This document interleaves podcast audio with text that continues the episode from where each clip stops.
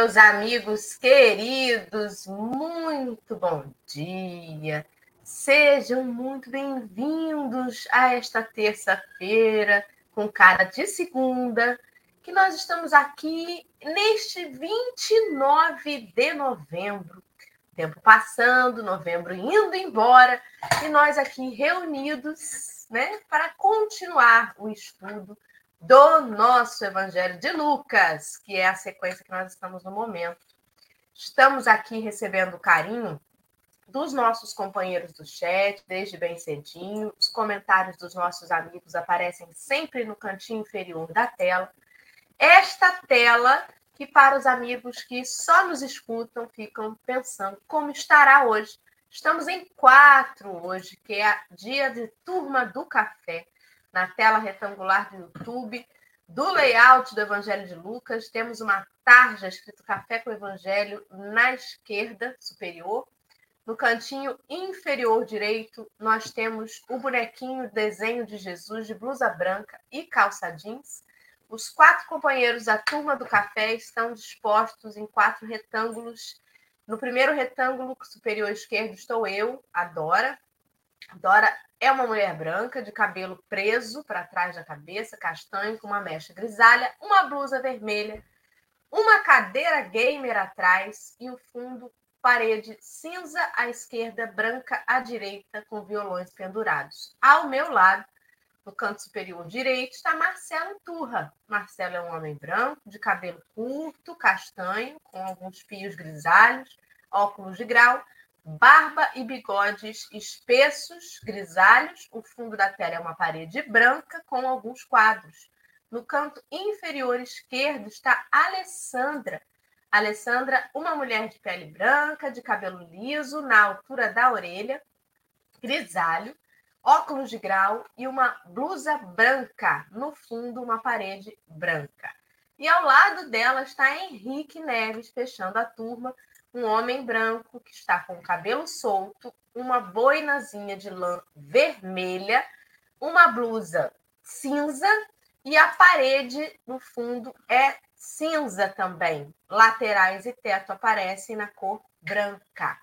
E assim nós estamos já recebendo aí mais uma vez o carinho desse chat amado, que é a nossa querida turma do Fundão muito bom dia para todos vocês. Chovendo em Rio das Ostras. Marcelo, como você está aí? Aqui uma ventania maluca, doida, mas é de Deus, né? Só para cortina de vez em quando ali, friozinho animado, já nos preparativos para os 55 anos, né? Que já estão chegando aí, daí a 360 e três dias, que voarão, porque estão passando muito rápido, é um protesto, né? tem que ser mais devagar. E vamos que vamos, porque já é Natal. Eu quero saber se vocês já armaram a árvore. Né? Já armaram a árvore, já estão aí engatilhados para as atividades aí festivas de fim de ano. Me peguei ontem perguntando o que, que eu vou fazer de comida. Eu já estou nesse nível né, de aceleração. Henrique. Marcelo. Marcelo, eu preciso dizer para você que o nível de aceleração não é, não está tão grande quanto aqui de casa. Aqui de casa já teve a divisão da comida de Natal, já teve o planejamento da noite, incluindo o do dia 25, o cardápio a ser servido dia 25. Nossa. Quem ficará responsável por o quê? Se isso não é ansiedade, meu amigo, eu não, não sei. Eu vou mandar, é. vocês não, eu vou encaminhar depois para o endereço que eu tenho aqui, uma cartelinha, né? Que não é de bingo, é com outra coisa.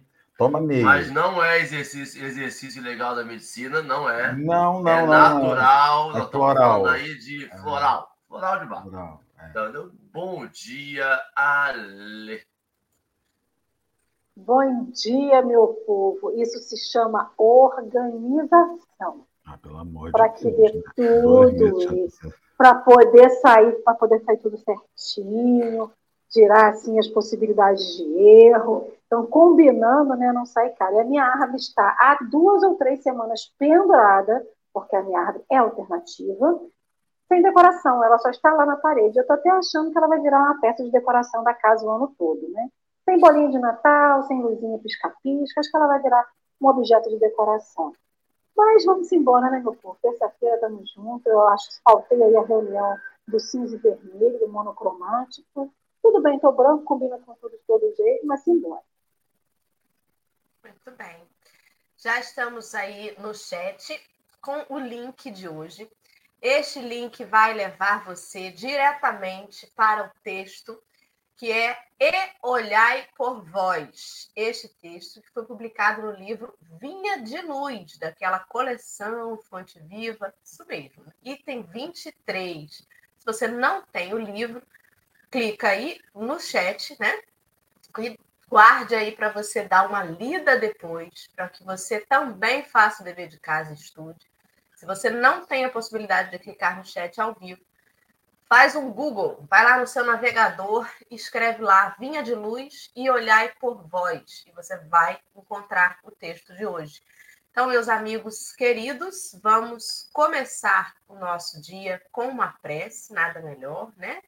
Para a gente fazer assim aquele pé direito no dia, chamando aí o auxílio do alto, para que comecemos da melhor forma possível. Vamos orar? Marcelo? Ale? Quem?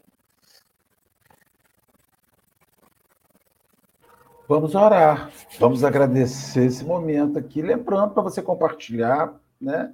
Vamos, já estou compartilhando com a minha página aberta no Facebook, estou adorando isso, para que quem quiser entra lá. Vamos agradecer a Jesus essa oportunidade de estarmos aqui reunidos. Obrigado, Senhor, pela excelente possibilidade que nos dá de estudar, de refletir, de nos manter ligados aí e compartilhando. Esse é o sentido da vida, Senhor, o compartilhamento, compartilhar instruções, compartilhar informações, receber as instruções do mundo espiritual, receber as instruções dos nossos irmãos que nos assistem encarnados, que que fazem os seus apontamentos, enfim. É uma, excelente, uma oportunidade excelente estarmos aqui juntos e reunidos. Fique conosco, nós te pedimos isso, somente isso.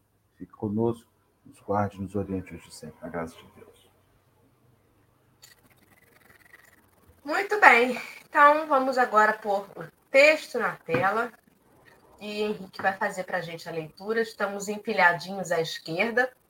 Dora, Marcelo, Henrique a ler. O texto está no centro desta tela preta e as letras brancas. Quando terminar a leitura, a gente vai voltar para a configuração anterior. Pode começar.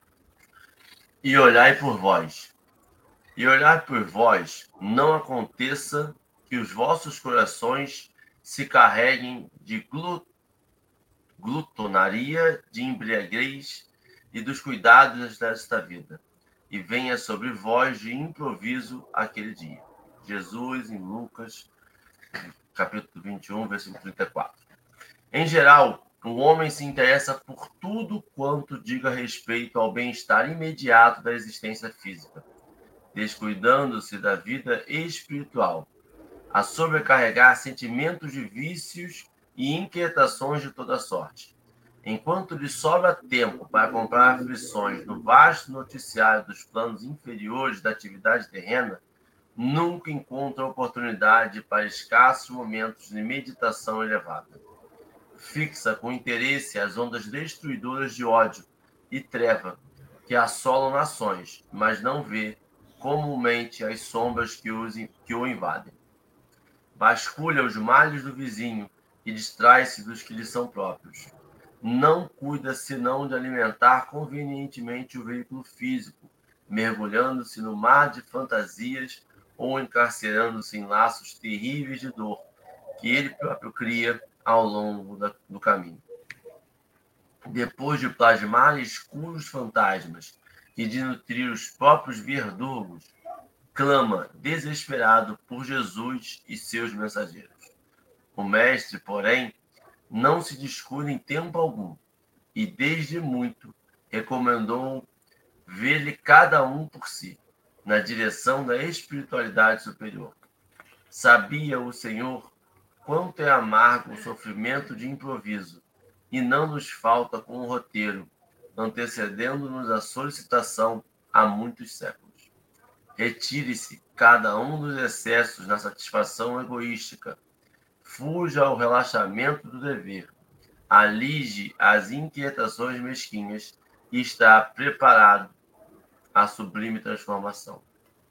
Em verdade, a terra não viverá indefinidamente sem contas. Contudo, cada aprendiz do Evangelho deve compreender que o instante da morte do corpo físico é dia de juízo no mundo de cada homem. Emmanuel. Que texto, senhoras e senhores. Você quer começar comentando? Não. Não?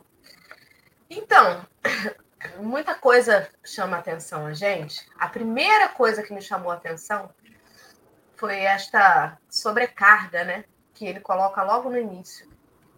Ele chama atenção para que a gente se interessa por tudo quanto diga respeito ao bem-estar imediato da existência física. Obviamente, a gente quer viver né, minimamente confortável, né? Porém, nessa busca do minimamente confortável, a gente se perde, né? Esse minimamente deixa de ser minimamente. A gente descuida que essa passagem terrena em que a gente busca esse pequeno conforto para viver é transitória, que a verdadeira vida é espiritual. E aí a gente sobrecarrega a nossa existência de vícios e inquietações de toda sorte. Ele vem falando deste perigo que é essas distração, essas distrações que nós buscamos, né? Necessidade que a gente inventa ao longo da vida material e o quanto que a gente dá importância demais a coisas que não teriam tanta importância assim. Sabe quando. Eu, eu não sei, né? Porque eu não, não tenho costume de viajar de avião. Realmente não tenho mesmo, tem muito tempo que eu não vou. Mas pessoas que viajam de avião, eu não sei nem como é que tá hoje em dia, talvez eu fale até uma bobeira, tá? Mas eu me lembro que algum tempo atrás, pelo menos era assim, tinha um mínimo de peso da mala que você podia transportar. E se passasse daquele peso, você tinha que pagar o sobrepeso da mala. Né? Não sei se está assim. Né? Tem isso, não tinha? É. Tinha o um máximo de tinha 23 um quilos. E, é aí, o Marcelo, que é um homem que viaja todo ano. Não, eu não viajo, mas... pelo contrário, eu vou, não ando mesmo. Mas vou no aeroporto Mas está informado. Gente. Pelo menos está informado. Já que é para fazer uma fofoca ao vivo, vamos informar, né? Aqui trazendo a informação sem o menor né, embasamento. Então, vamos lá. 23 quilos é o máximo. Se você levar coisa a mais, você paga o excedente. E o que ele está dizendo é essa sobrecarga de que a gente vai. A vida vai nos pedir contas a qualquer momento. Ele termina lá drasticamente, né? Dizendo que a qualquer momento a gente pode desencarnar. Mas antes do desencarne, a gente precisa pagar algumas contas de repente. Numa terça-feira modorrenta de chuva, algo acontece, sai do seu controle, você tem que dar conta de um imprevisto, mas você já estava sobrecarregado você já estava aborrecido, você já estava chateado, você já estava rancoroso por coisas que. Caramba, quando apareceu um problema de verdade, você falou assim: meu Deus, gastei energia ficando pesado por causa de uma bobeira. Nossa, não acredito que eu fiz isso. Agora eu tenho realmente um motivo para me aborrecer e eu vou ficar pior ainda. Porque olha como é que essa notícia me encontrou, né? Totalmente sobrecarregado. O peso que se paga é muito maior. De você encarar um improviso sobrecarregado. Gente, improvisar não é fácil. Não é fácil. Quando você está em casa e chega uma visita e você ficou deixando para depois, né? Ah, vou, depois eu varro isso aqui. Ah, depois eu cato isso aqui. Depois eu lavo essa louça. Quando a visita chega, você tem que improvisar uma recepção. é muito mais complicado. E esse texto chama atenção para gente de como a gente se sobrecarrega, meu Deus, com coisas tão pequenas. Viram uma proporção imensa e na hora que a gente tem que realmente prestar conta, a gente já está fico pensando. E aí eu não penso nem na hora da gente voltar para o plano espiritual, não. Eu digo nos aborrecimentos mesmo que pegam a gente de surpresa, né? E aí, gente? Conversa comigo aí. Meninos, eu estava pensando aqui é, a nossa relação espiritual com fins materiais. Esse texto me chama muito sobre relações espirituais com fins materiais. Né? A nossa relação com o plano divino ela é uma relação de fim material. Você vai para a igreja, você vai para o templo com os fins materiais. Você vai para o templo porque você está sem dinheiro, você vai para o templo porque você está adoecido, você vai para o templo porque você está com as maiores dificuldades, mas você não vai para o templo buscar um planejamento na vida material para as coisas espirituais.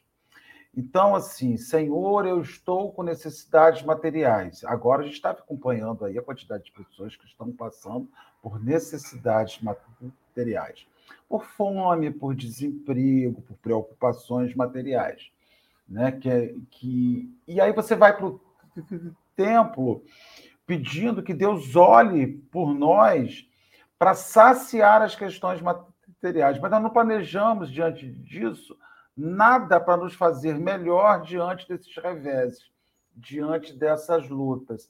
E aí me parece que isso que eu estava dizendo, Odora, que há aquele determinado instante que o nosso objetivo de vida é reclamar. É o nosso, qual, qual, como é que está a vida? Ah, está tudo muito caro. Está tudo muito difícil. Está tudo muito dispendioso. Tá, e o seu projeto? Não, o meu projeto é sobreviver. Aí a gente já joga assim: se eu conseguir passar este ano sem dever demais, já está legal. Mas é só isso. Olha para você, o texto diz: olhai por vós. Olhai por vós e veja se toda uma existência ela se resume nisso. Pagar conta, fazer sexo, se alimentar. Aí tu chega para uma pessoa e diz assim: Fulano, como é que você está com a sua vida afetiva? Ah, yeah. Já perdi a conta do beijo na boca, do meu último beijo na boca que eu dei. Ah, está muito enjoado. Aí a gente começa a pensar, a relacionar que a vida se resume a isso. E as pessoas ficam infelizes porque não tem isso. Quando a mensagem me diz o seguinte: assim, olha, faz um projeto para além disso. Vive isso, faz parte. Comer, beijar, amar, se relacionar, conviver, faz parte. Mas o que, que você tem para além disso? Para o momento em que você for chamado de volta.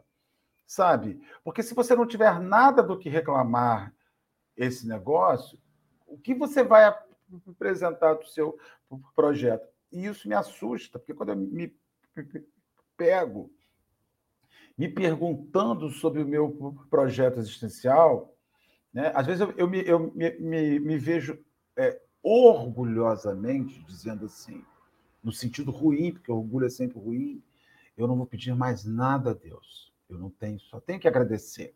A impressão que dá é que eu cheguei no plano superior da vida. Sabe? Top. Não tem mais nada para pedir, só tenho para agradecer. Já cheguei à perfeição na Terra. E eu tenho muita coisa para pedir, eu tenho muita coisa para planejar, eu tenho muita coisa para elaborar. Sabe? Ah, eu acho tão engraçado. E a gente se pega, na minha vida é só gratidão. Gratidão, gratiluz, gratitude, como diz a doutora Rosângela, nossa psicóloga. Então, assim, então você tem sim muita coisa para planejar. Talvez você não precise de dinheiro, talvez você não precise de comida, talvez você não sinta falta de sexo, talvez você não sinta falta de uma viagem porque você fez. Mas se você resume a sua vida a isso, tem alguma coisa errada. Sabe? Sei, texto me deixou esse desconforto, né? que eu me, às vezes me, me, me apanho dizendo, Senhor, eu não tenho mais nada o que pedir. E isso é assustador quando você se pega. Talvez você não tenha nada para pedir no material. Está tudo bem. Mas e o projeto da vida? A quantas anda? Eu sou só gratidão. Às vezes fala assim, não, gente, eu tenho que me dar uma cutucada para eu me melhorar enquanto indivíduo, enquanto ser humano. Não sei. Ai, falei demais. Misericórdia. Vai, Ale, querida. Abre o microfone. Quando esse texto para mim ele traz muito uma percepção dessa sociedade que a gente vive, que é uma sociedade que cobra que para a gente ser feliz a gente tem que beber, para a gente ser enturmado a gente tem que usar drogas, seja lícitas ou ilícitas. É uma sociedade que cobra do outro que para ele mostrar que ele está bem para o próximo, ele tem que estar em desacordo com o que ele quer. Só que nessa que a gente experimenta, que a gente vivencia, a gente vai se vai gostando, vai se enturmando e isso passa a ser natural, coisas que não deveriam ser. Então o versículo traz aqui para gente essa coisa, né, que a gente tem que se preocupar, se acautelar, né? Ou seja, fique previdente, se, se, se preserve disso, né? Da questão da glutonaria, da ressaca, da embriaguez, da ansiedade da vida. Marcelo, a primeira fala dele foi sobre o Natal, o planejamento do Natal. Muitos podem considerar uma ansiedade, mas pode não ser. Mas cada um de nós que está aqui, sejam nós quatro que estamos na tela, ou cada um que está no chat agora, que vai nos ouvir depois, tem uma ansiedade. Ansiedade é uma coisa muito presente na nossa vida, ou seja, a gente vive mais no futuro do que no presente. Que é o consumo da bebida alcoólica? da droga, da, né, da cocaína e de outros entorpecentes. É tirar a realidade da vida. Então, a vida cobra. A vida cobra da gente, né? Então ele diz assim, logo no início do texto, o homem se interessa por tudo quanto diga respeito ao bem-estar imediato da existência física. E aí a gente tem que se perguntar, o que é um bem? Como que é um bem? O que é bem-estar para Alessandra? O que é bem-estar para Marcelo, para Henrique, para Dora? Porque, assim, para eu estar no meu bem-estar, eu tenho que saber o que eu quero, o que me agrada, para que eu possa ir em busca disso. Então, a bebida, é, ele fala especificamente disso aqui, mas a gente pode, por exemplo, pegar paralelos de sentimentos tóxicos, da posse, do egoísmo, de sentimento de, de, de domínio, de subjugação do outro. E a gente pode achar que isso é um bem-estar. Então, ele usa o paralelo do bem físico, do, do, do dessa questão da, da, do material, né, do que é terreno, mas o sentimento também pode ser usado como esse material entorpecente que a gente usa e que tira a realidade de cada um de nós. Então, a gente não se contenta com o mínimo, a gente quer mais, a gente sempre quer mais. Marcelo estava falando assim: o que, que eu peço para Deus? Ah, eu vou pedir sei lá, um, emprego. Mas não, eu quero um emprego, que eu ganhe 20 mil reais por mês, que eu seja livre de impostos. E, assim, a gente vai pedindo sempre para cima. É lógico que todo mundo tem que sonhar para cima, mas existe um limiar entre o excedente e o que é necessário. E aí a gente entra, para mim, a gente entra no contexto do necessário do supérfluo. Né? Então, assim, o que a gente precisa para ser feliz? O que a gente precisa para viver? Aí eu preciso minimamente de um teto, uma casa com quatro paredes, né? Um teto, um piso, uma porta e janela. Não, mas aí eu tenho que ser 10 quartos, 20 banheiros, uma suíte com 100 metros quadrados. Você pode sonhar com isso? Pode. Você pode trabalhar para conquistar isso? Pode. Mas isso vai te fazer feliz? Somente isso vai te fazer feliz? Só isso vai te dar o contentamento para que você possa executar tudo aquilo que você tem que fazer de uma maneira assim primorosa,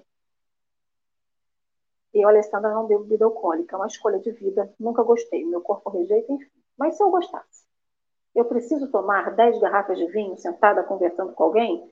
Ou eu posso tomar uma taça de vinho e me divertir? Então, é sobre isso. O que, que realmente é necessário para mim e o que, que excede. Porque tudo que excede vira veneno para o nosso corpo. O excesso de... A gente precisa de açúcar no nosso corpo para o nosso corpo trabalhar. O excesso causa diabetes a diabetes é nociva, te dá problema nos rins, dá problema na vista, te dá problema no fígado, enfim. Você fica todo encalacrado. O sal é necessário ao nosso corpo? É necessário, mas o que, que a gente pede? A gente não bota um negocinho de sal, a gente quer botar 10 na batata frita. Então a gente quer mais. Eu preciso de sol, porque a gente precisa de vitamina D. Mas eu quero torrar no sol o dia inteiro sem protetor solar e eu quero ficar estudiado. Então a gente quer mais, a gente nunca se contenta com o que a gente tem. E aí que Emmanuel vem trazendo essa reflexão, né? Porque a conta chega. Só que a conta existe uma programação, uma predeterminação dos nossos dias, da nossa vida, da nossa existência. Aí o que, que a gente faz? A gente vai lá e gasta tudo para antecipar. Em vez da gente prolongar, não, quero morrer com 20, com 90 anos, 96 anos, vou morrer bem, vou cuidar da minha saúde. Não, eu vou lá, taco o pau lá no tal do, do fluido vital da gente, gasto tudo, faço tudo, fico enrugada porque bebo, porque fumo, que faço tudo, e depois falo assim, poxa, mas eu morri cedo. Ué, mas a conta uma hora chega. E aqui o versículo diz né, que a gente tem que ficar previdente para que aquele dia repentino não caia sobre nós tão rapidamente. Né? Então, é um processo de escolha. E aí, me traz isso, né? Ele fala, é, ele vai trazendo essas comparações aqui do enquanto lhe sobra tempo para comprar aflições no vasto noticiário dos planos inferiores da atividade, nunca encontra oportunidade para escassos momentos de meditação elevada. Então, esse excesso, ele nos distancia do que realmente a gente precisa para ser feliz, do que realmente é necessário para que a gente tenha a nossa existência. E ser feliz não é estar sempre sorrindo, gente. Ser feliz é uma percepção da vida de gratidão pelo que a gente tem, inclusive a diversidade. Então, assim, você tem tempo para ir na casa espírita? Ah, eu, tenho, eu Alessandra, esse é um testemunho. Tenho que fazer fluidoterapia. Fiz um atendimento fraterno há mais de um mês. Alessandra foi na fisioterapia? A Alessandra não foi na fisioterapia.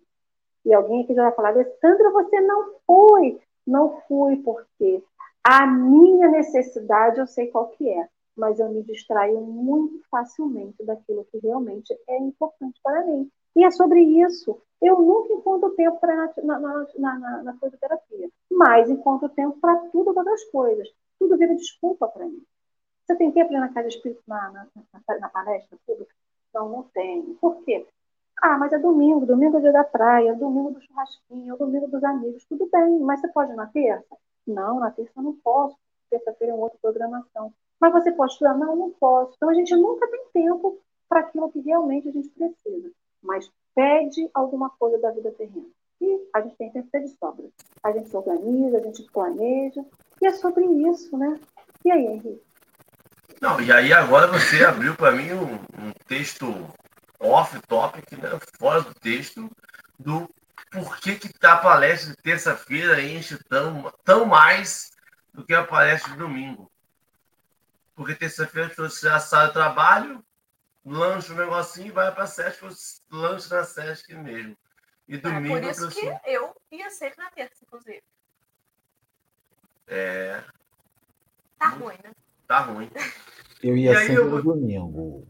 Você é domingo? Ixi, você tem 46 anos de, de doutrina espírita. Você Não, é um palestrante é... internacional, né? Ó, e o centro enchia, hein? Ficava a gente fora na janela. Talvez o Cabo Friense seja mais evoluído, evoluído do que o Rio Três. Talvez. Mas, é, ali, você estava falando aí, e Aí eu vou usar a mesma desculpa do texto. Desculpa não. Justificativa. Mesma abordagem, né? Porque eu não posso pesar a mão numa numa postura e não pesar e ser condescendente em outra postura. O que eu quero dizer com isso? Eu não posso dizer que eu escolho conscientemente essa meus prazeres da terra em detrimento dos prazeres espirituais únicos, única e exclusivamente maldade, por querer somente isso. É pela mesma raiz que a gente tende a desistir das coisas. A gente tem uma dificuldade de ver a longo prazo. A gente tem uma dificuldade de ver que aquele salzinho a mais vai me fazer acostumar com aquele salzinho a mais e toda vez eu vou aumentando um pouquinho meu limite de sal e quando vê, eu estou botando 10 sachês. Quando eu vou comer aquele bombonzinho, e aí eu, depois eu vou comer dois, depois eu vou comer três, depois eu vou comer e vou fazer um produto que é impossível comer um só. E está no slogan e é impossível comer. E aí você tem um jargão na casa que tudo que se come se acaba, ou seja, se abrir um pacote de biscoito, tem que acabar com ele. Aquele autocontrole não possui. Porque você foi aos poucos sedimentando e aumentando esse controle. Não é do dia para a noite, assim como as pessoas não são santas do dia para a noite, assim como as pessoas não vão com essa frequência à casa espírita dos cabofrienses do dia para a noite. Essas pessoas vão um domingo no mês, dois domingos no mês, três, quatro, até ir todo domingo até ir todo dia fazer prece, até toda vez fazer um café com o Evangelho, até toda vez fazer uma. É só que essa visão de longo prazo, ela é muito difícil para a gente, porque ela confronta sempre esse desejo do agora. Eu sabe, até aquele estudo que, que, que tiver, que teve com crianças, que deixou três balas na mesa, e falou assim: ó, se vocês não vão sair durante meia hora, se vocês não comerem essas três balas, eu vou dar um saco de bala para vocês. E 70% das crianças comeram as três balas, independente da certeza do saco de bala depois, porque essa luta com esse desse anseio da sociedade, esse desejo do saciar agora é muito, muito, muito forte para a gente. Só que a gente sabe que tem consequência. E quando a gente está falando de material, a gente consegue ver, talvez, nesse período do encontro encarnado. A gente sabe que vai comendo um pouquinho. Quando a gente vai pisando na balança, quando a gente vai comprar uma roupa, a gente fala que mudou a modelagem, que o G não é mais o G, que o M não é mais o M, o 46 não é mais 46, estão mudando os números todos. Porque a gente consegue, depois de um tempo ainda vivo, ainda encarnado aqui, a gente consegue perceber mas quando a gente está falando do espiritual, quando a gente percebe que deu, que a gente, nossos limites para essa sombra, esse nosso. Essa deixar, né? Esse, essa abertura de mão, essa abertura para nossas sombras foi demais. Quando a gente não planeja, porque esse, o nosso planejar, a gente vai aumentando esse planejamento eu sei que vou comer 10 pacotes, eu compro 10 pacotes. Então eu sei que eu vou falhar, eu sei que eu não vou ter a paciência, eu vou silenciar o grupo. Eu sei que eu não vou ter a paciência e o amor e a fraternidade, eu não vou na casa espírita mim. Eu sei que eu quero não sei o quê, eu, eu começo a planejar o que eu consigo lidar. Eu vou planejando o que vai me deixando na zona de conforto. E aí, a Dora falou sobre esse improviso e o quanto é engraçado, né? Porque assim, eu sempre achei que improviso era essa, esse MacGyver, né? Esse ver o que tem e faz. Só que para você fazer algo, você tem que ter algo. O improvisar não é criar algo novo, é utilizar o que se tem. Eu percebi isso quando eu fui fazer nessas outras minhas encarnações, encarnados, quando eu estava fazendo música, e aí eu fui numa aula de improviso, quando eu tocava trompete, e aí falei, pô, beleza, só ficar tocando ali, pega as músicas, pega uns acordes, você vai, vai tocar. E aí, quando eu fui, uma pessoa falou assim, não, você tem que saber no mínimo umas 10 escalas aí, porque a gente vai entrar numa escala, você tem que saber qual é o tom que você tem que entrar. Ou seja, você tem que ter um conhecimento vasto para improvisar naquela música, que não é qualquer coisa. Não é qualquer tom que você pode ir, não é qualquer nota que você pode tocar. E esse improviso do bem é a mesma coisa. Eu preciso saber o que é o bem, eu preciso experienciar o que é o bem, para poder, na hora, ter ferramentas do bem para utilizar no nosso dia a dia. E eu acho que essa é a nossa falha. A gente não se prepara para esses improvisos a gente se prepara para os improvisos da sombra. É só. Eu não vou nem falar sobre isso. O, o Henrique, vocês já repararam o título da mensagem tem uma, um reajuste das nossas orações. Porque normalmente nas nossas preces nós pedimos, Senhor, olhai por nós. Emmanuel começa, bem, também olhai vós por vós, é, quer dizer, para de pedir para que o Senhor olhe por, por vós e, e olheis, né? olhei-vos-ei, mesócrates, temerianas, por vós, quer dizer, não é. E aí gostei muito dessa questão do improviso, que você chega e diz assim: ah, o Divaldo Franco, se ele tiver num ponto de, de ônibus esperando alguém, e se alguém falar assim, Divaldo, baixo da marquise do ponto, faça uma palestra. E ele, então, de improviso, claro, 60 anos falando em público, ele tem material para abordar um tema em qualquer lugar que ele tiver. E aí não, não, não, não, é, não é uma questão de arrogância, é uma questão de sacar os seus arquivos pessoais de trabalho realizado. Né? Então, quanto mais você conhece, muito mais fácil improvisar. Só que a gente mete a gambiarra, a, a ignorância, né, achando que isso é improviso. Quando é bom de improvisar. Não tem um desmerecimento? Tem, tem um desmerecimento ao conhecimento. Sim. Tem um desmerecimento. E tem outra coisa, e tem uma, um des, desinteresse com o estudo da anterioridade da vida da pessoa. Aí o cara fala para você assim: nossa, eu não sabia que você fazia isso, você improvisou ali. Falei, cara, eu faço isso há 40 anos. Aí eu não sabia. É, pois é, você só me vê agora. Você não tem interesse a anterioridade do que eu já venho construindo. Também nem tem que estar tá ciente. Mas as pessoas não fazem mágica, inclusive mediunidade é isso. Tem muita gente que acha que o fenômeno mediúnico é um espírito mandar uma comunicação através de um sujeito que não tenha preparo nenhum. É imprescindível que a gente saiba que espírito não improvisa.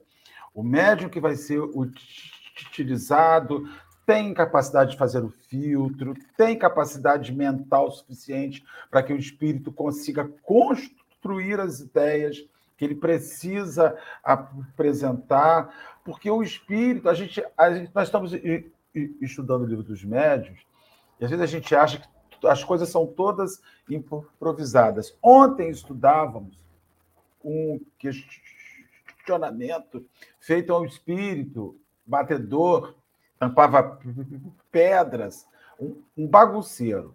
Foram fazer a entrevista ao bagunceiro. E ele começou a responder, e, em determinada hora, Allan Kardec, no final, ele faz a nota. Quem, quem assistia o bagunceiro era São Luís, o rei de França. Ou seja, não havia improviso. Até para escutar o zombeteiro que atacava a casa, como aquilo tinha um fim instrutivo, havia um espírito de grande elevação ajudando. Então a gente tem que começar a entender que se nós olharmos por nós e se nós nos prepararmos, aquilo que você acha que é um improviso divino na sua vida para que as coisas ocorram, não é. Deus começa a, a operar pelos que se preparam. Aí volta para nosso lar. Quando o servidor está pronto, quando o servidor para de improvisar, começa a estudar, aí os espíritos vão manipular para aquela pessoa. Quando você olha por você, sua vida começa a mudar. Resumindo no que eu entendo. Né? pegando esse gancho aí, ele fala isso, né? Ele, ele dá uma catucada no texto quando ele fala assim: vocês vasculham os males do vizinho, mas distraem-se dos que lhes são próprios. E aí, quando ele fala ali é, sobre esse, esse preparo que você mencionou, Marcelo, ele diz: retire-se cada um dos excessos na satisfação egoísta, fuja ao relaxamento do dever alije as inquietações mesquinhas, pronto. E aí você vai estar preparado à sublime transformação. Quando ele fala sobre o relaxamento do dever, rapaz, isso é muita coisa, né? esse final de semana, Henrique estava estudando para a palestra que ele fez. E aí ele estava lendo lá no Evangelho segundo o Espiritismo, no capítulo C de Perfeitos, tem o item 7 lá que fala sobre o dever. Olha como é que começa. Só a primeira frase.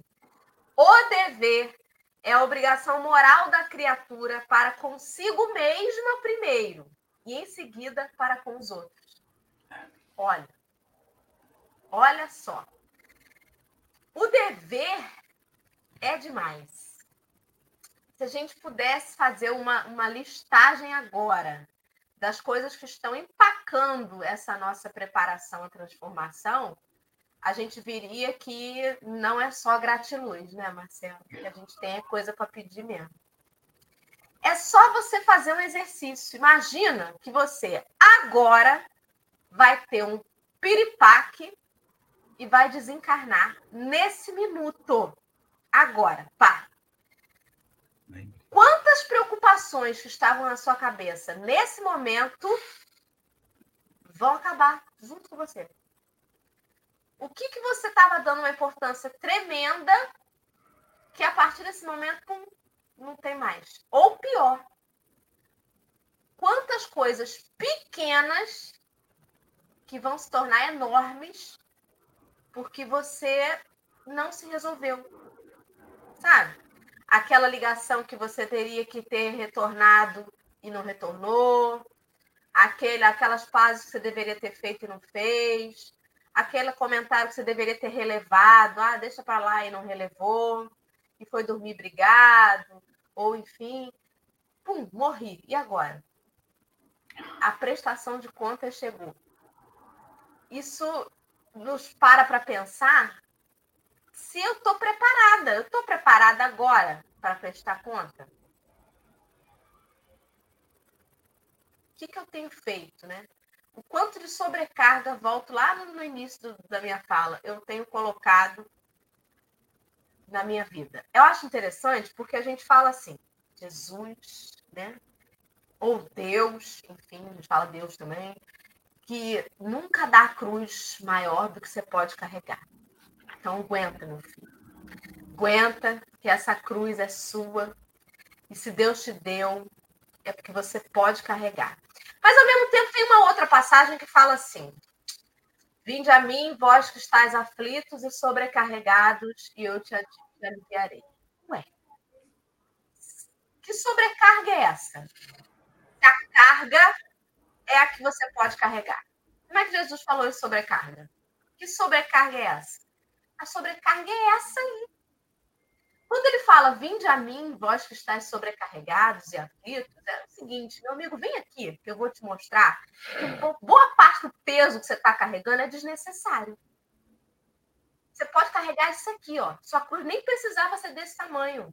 Pode ser menor. Você está sobrecarregando ela. Esse é o convite de Jesus. Né? Gente, para de pagar peso extra no aeroporto da vida. O limite é 23 quilos. Acabei de aprender hoje. Por que, que a gente bota mais? Fala. Não, e para, e, e, esse peso extra, porque a gente, a gente dora, mas a gente tem um dom. Porque a gente vai assim, mas Jesus, eu não estou fazendo por mim, não.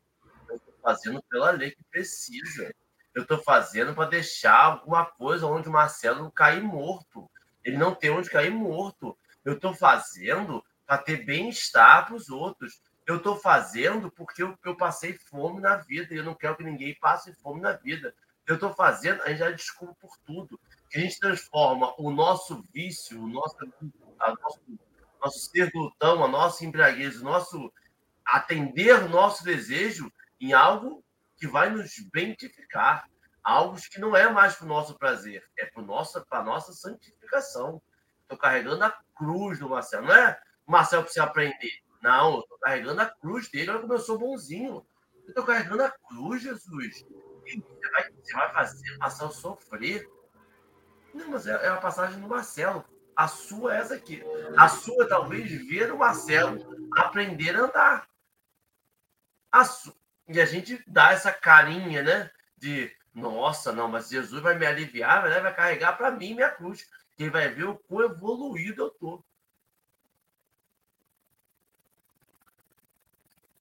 Silêncio no parquinho. Ale, querida, quer começar as considerações? Já estamos quase caminhando para o final.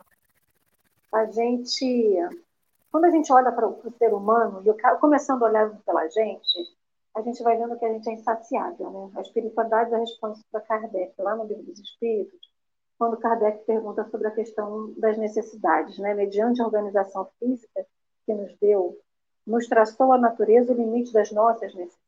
Né? A espiritualidade responde para Kardec. Sem dúvida, porém, o homem é insaciável. A gente é insaciável até no improviso. A gente pega esse improviso e eu né, tracei o paralelo contra o que é supérfluo. Ou contra o que não é tão importante. Porque, assim, a gente tem um dever. O livro lá do, do Evangelho já disse que todos nós temos um dever. O dever são as nossas necessidades. Necessidade para quê? Não para sobreviver, mas para poder viver. Viver bem, viver com correção. Então, a gente tem o que é preciso para poder crescer moralmente, o que é preciso para crescer é, é, intelectualmente. Isso tudo faz parte do nosso dever. A criança tem dever de sentar e estudar, não tem? O adulto também tem. A gente não tem um dever de ir para casa espírita, ou que seja para ver uma aula online, assistir o café, assistir uma palestra espírita. É um dever que a gente tem para conosco, para o nosso próprio bem-estar. Só que a gente interpreta isso como se fosse só uma coisa qualquer. Então, nessa, nessa pegada da, do improviso, do dever, da necessidade, do supérfluo, a gente sabe o que, que a gente precisa. Só que a gente olha primeiro para o vizinho. Aí é fácil, né? Vamos fazer uma prece pela humanidade. A gente se condói nosso vizinho, que está com muita dor, muito sofrimento. A gente se condói pela Ucrânia, pela Rússia que estão na guerra. A gente se condói pela Síria, por um monte de lugar. Mas o que, que você faz por você? Você se condói da situação que você vive? Você se condói de viver somente com um excesso e não voltar para o que é necessário? Você, você olha para você você percebe isso? Porque a gente às vezes percebe tudo que está ao nosso redor. Mas para, não para, não para, não olha para si. Não olha para si para saber o que, que falta, o que, que excede e aonde tem que intervir. Então, esse texto, olhar por vós, não é egoísmo. Ah, mas vocês estão falando aí que você tem que olhar para si próprio. Você tem que primeiro ver o seu umbigo, porque você tem que ver, não é o egoísmo, é a necessidade, o dever que cada um de nós tem para consigo. Porque assim, é ótimo você não ser um número de pressa, olhar para Deus e falar assim, olha, não preciso de mais nada. Aí Deus vai falar assim, você realmente não precisa? Você já aprendeu a interagir com o seu amiguinho e não apedrejar o seu amiguinho?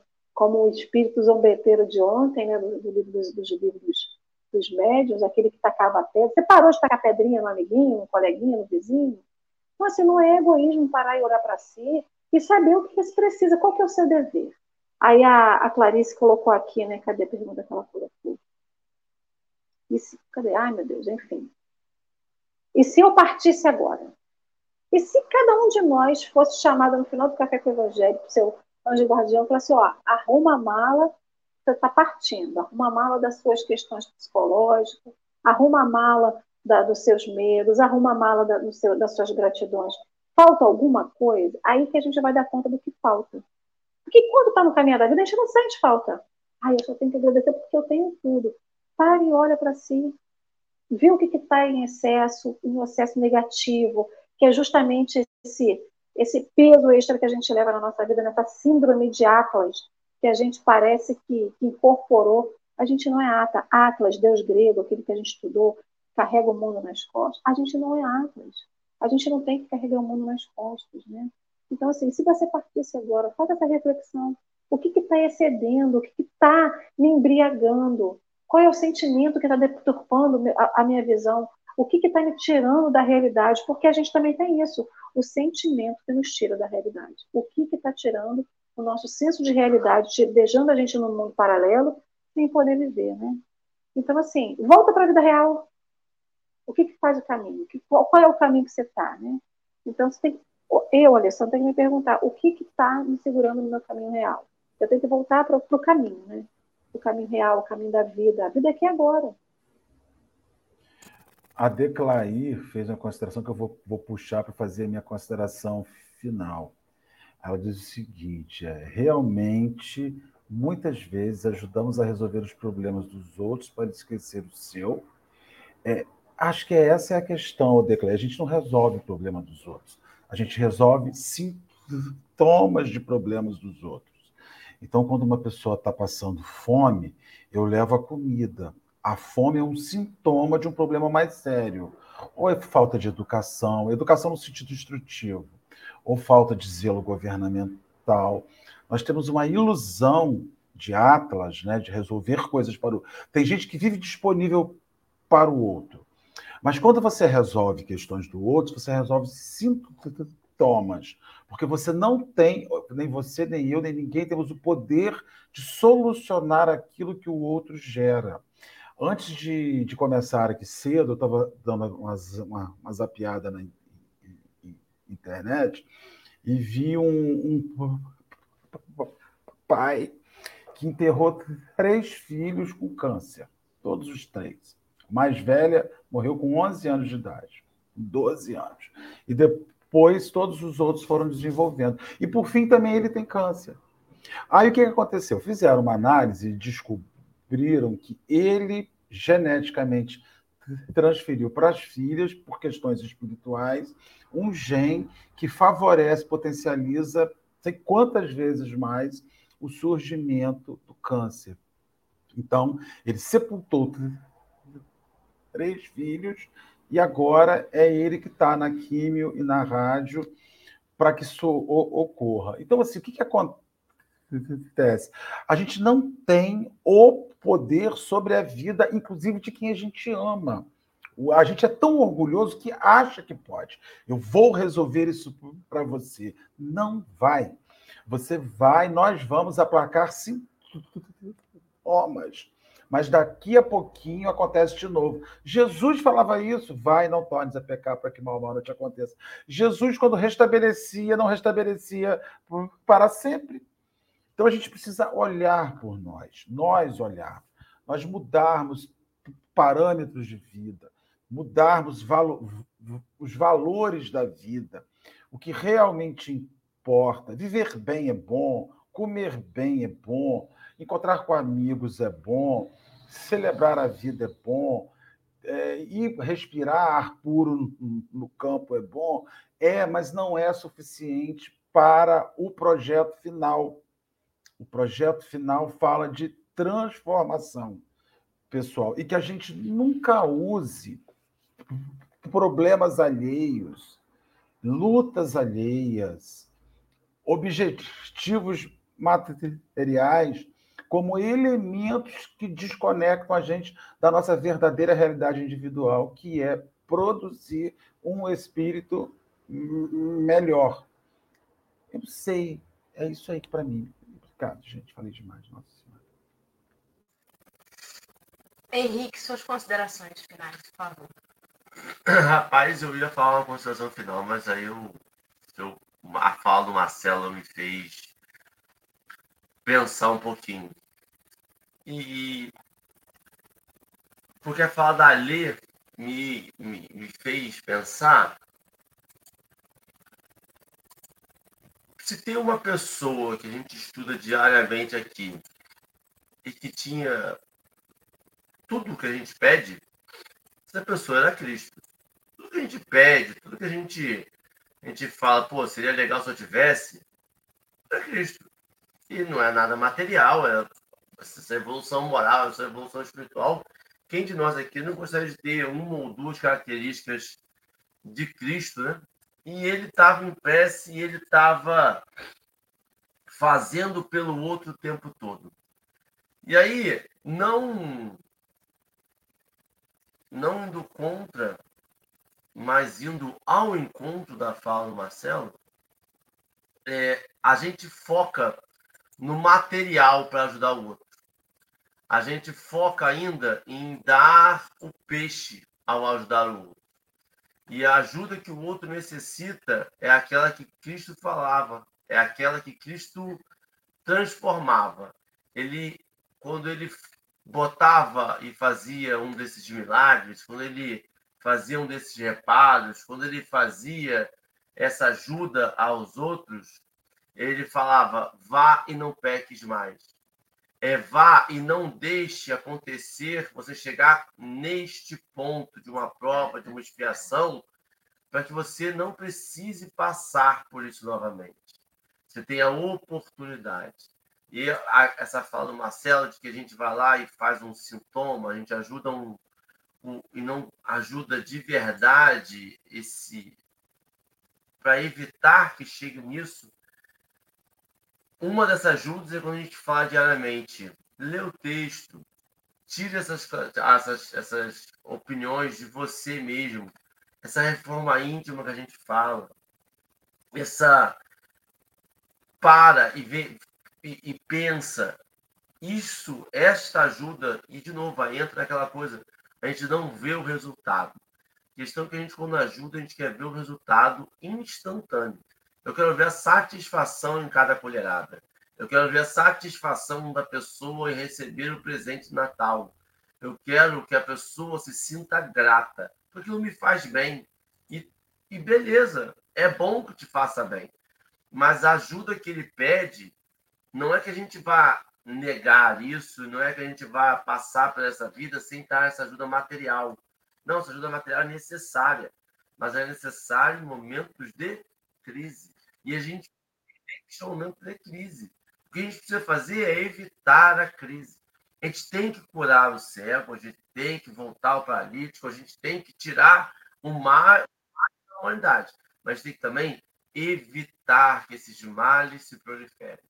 Então, a, qual é o sentido? É, eu vou fazer uma sopa, vou fazer um sopão, e aí entra por que a gente tinha esse momento. Vou fazer um sopão, vou fazer uma distribuição cesta básica, eu vou solicitar que essa pessoa vá na casa espírita, participe de alguma coisa, participe de uma religiosidade para que ela entenda que aquele tipo de vida vai levar ela sempre a situações críticas. Eu preciso dizer, a audácia básica é vai não peques mais. Vai, revise a sua vida para que isso não ocorra novamente. Eu não quero ter que dar a cesta básica para você todo mês. Mas se eu tiver que dar, estarei aqui para dar. Mas algo está levando você a este momento. Então, que a gente, quando ele fala, é olhe para você, olhe o seu, é prepare-se, porque a gente está aqui para auxiliar o outro. Eu só posso auxiliar o outro se eu estiver bem. Eu não posso auxiliar o outro como fuga. Eu não posso auxiliar o outro para achando que eu estou levando ele para a luz, mas estou levando só um companheiro para o umbral. Eu não consigo auxiliar o outro se não estiver firme na minha fé. Então, quando é vá, olhe para você, é, tire tudo, para que um dia a gente possa ser um espírito missionário, como a gente se acha. Que a gente já se acha espírito missionário. Eu me acho um mentor das minhas filhas. Eu esqueço que eu estou aqui no mundo de provas e expiações ainda. Quando a gente fala, olhe para você, olha esse momento que você está vivendo, olha esse momento que você está passando, olha as suas sombras, se fortalece. Você está passando por um momento em que pessoas de menos luz vão te encontrar e vão ver em você, é, é, sabe, esse trabalho mediúnico que o Marcelo fala, esse que o Marcelo faz.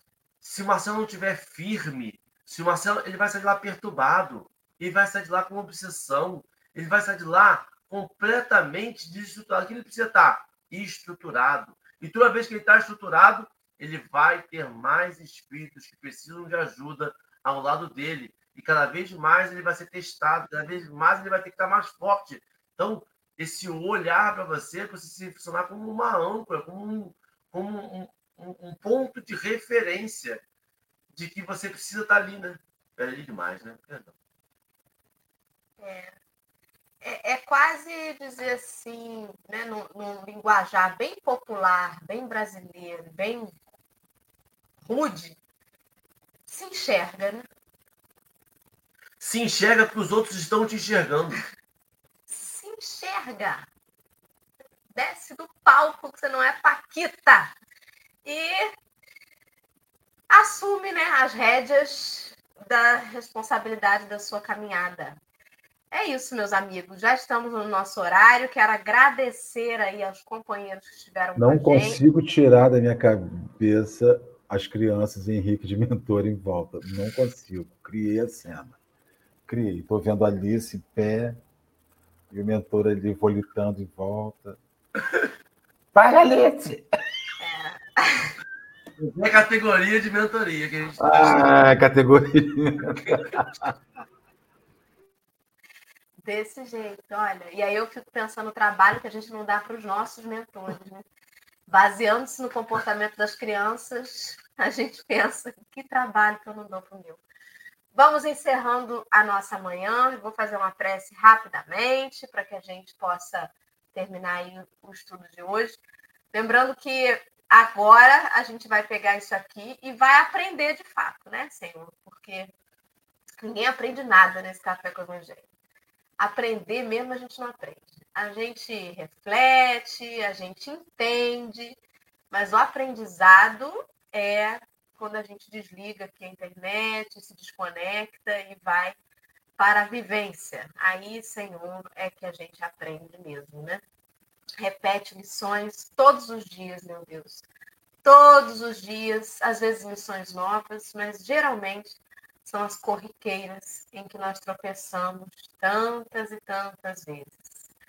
Que nós não nos acostumemos com os calos desses tropeços, mas que a gente consiga partir para novas lições, que a gente consiga vislumbrar outros caminhos, que a gente possa buscar essa, essa ascensão aí, colocar em prática tudo aquilo que faz tanto sentido na nossa mente possa reverberar nas nossas atitudes, nas nossas palavras, nos nossos pensamentos. Esteja conosco, Jesus, ao longo desse dia, nos lembrando sempre deste caminho e ajudando-nos a enxergar as possibilidades. Que a gente possa ter muita paz, perseverança e estarmos juntos aqui mais uma vez amanhã e nos dias seguintes. Que assim possa ser. Graças a Deus. E assim Vai ser, meu povo, que amanhã tem mais café e a gente está aí. Beijos e até amanhã.